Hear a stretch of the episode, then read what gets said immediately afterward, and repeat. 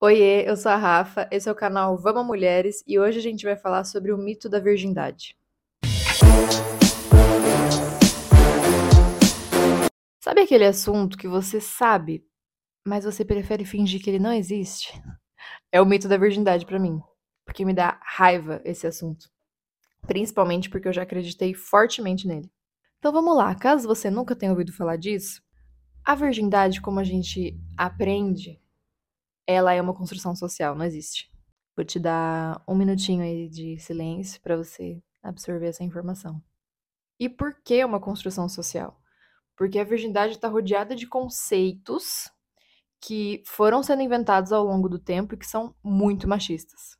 Primeiro que a virgindade foi associada à perda ou ruptura do ímen, que seria a tampinha, né, o lacrezinho da mulher que um homem vem com o seu pênis poderoso e rompe e inaugura essa mulher, e agora esse ímen está rompido e nunca mais voltará a ser fechado. Quando na verdade o ímen é uma membrana elástica e que já é aberta, já tem uma passagem. Já é aberta. E se uma mulher tem o ímen não perfurado, isso é considerado uma anomalia, porque tem que ser aberto.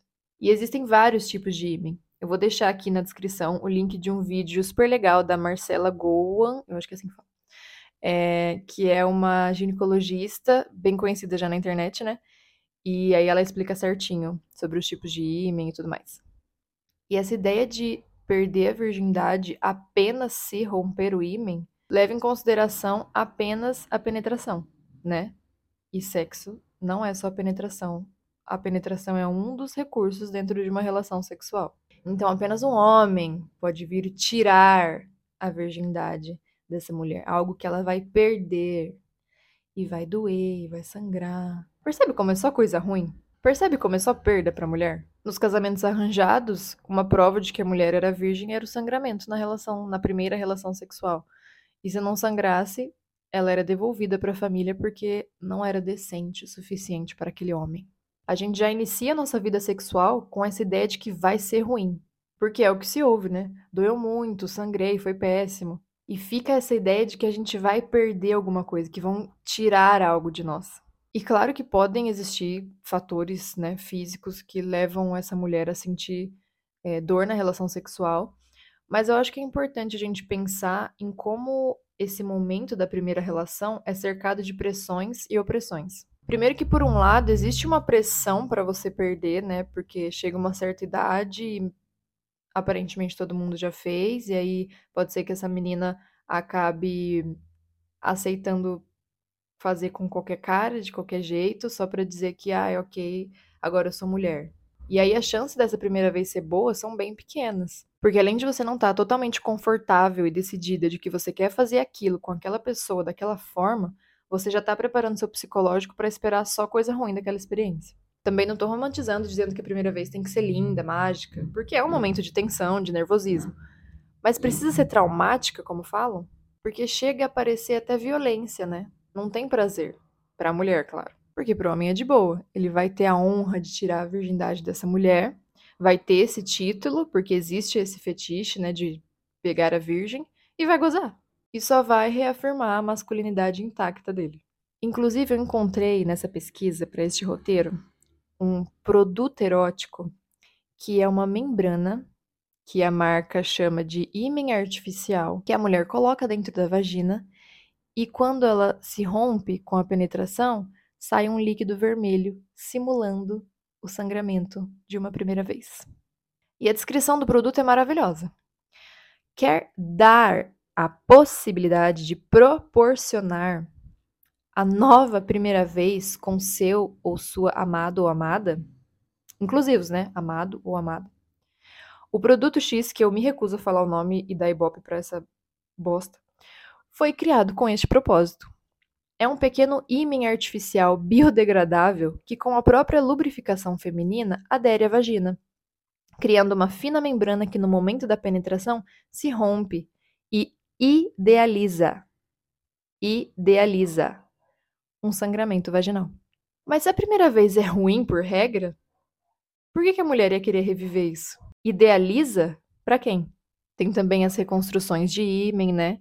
Eu vi um artigo falando sobre isso, citando uma mulher é, famosa que fez a reconstrução de ímã para se casar e disse a seguinte frase: Na hora do amor dói, mas é um presente pro fulano. Essa frase representa tanta coisa, né?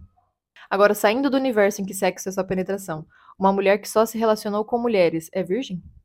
Ah, mas dá pra ter penetração. Ok, mas como eu falei no vídeo anterior, tem mulher que nem gosta disso. Entende como não faz sentido?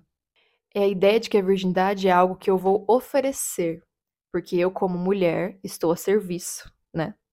E só é válido se for da forma que a sociedade aceita como normal, que é o relacionamento heterossexual. Isso é heteronormatividade, né? Só é normal se for homem com mulher, desde que ambos sejam cis, porque se ambos forem trans, já não vale. E esse conceito de virgindade também serve para separar, para manter uma ordem social. Quem são as mulheres que já transaram e as que ainda são puras? Basta olhar o ímã delas. A pureza sexual é um conceito extremamente problemático, ligado também à pedofilia, porque quem geralmente ainda preserva a pureza são crianças e adolescentes, e que é usado para controlar mulheres de acordo novamente com o que é aceitável socialmente. Se guardar para o casamento para ser de um homem só e de mais ninguém. E aqui a gente entra no campo religioso, né, da igreja cristã, seja católica ou evangélica, que propaga a ideia de que a mulher precisa ser, se manter pura, se manter santa, e que se não for dessa forma ela é pecadora. E eu não estou falando de fé, tá? Eu estou falando de mecanismos de controle que a gente sabe que a igreja cristã sempre esteve envolvida ao longo da história. E aí, nesse caso, a pressão que eu comentei antes vai ser para não fazer, né? Privando essa mulher de experiências para que assim ela seja valorizada. E a ideia rígida de ser de um homem só acaba levando ela a aceitar coisas em nome de um casamento santo. Se relacionar com alguém que ela não ama, descobrir só lá dentro do casamento que a relação sexual não agrada, não rola. Mas aí, como uma mulher que segue uma certa moral, ela precisa aceitar aquilo. Às vezes aceitando violências, porque afinal de contas ela tá dentro de um casamento. E às vezes não é nem de homem que ela gosta, isso é muito triste. E novamente, o intuito não é ofender a fé de ninguém, é só entender até onde esse controle pode chegar na vida de uma mulher.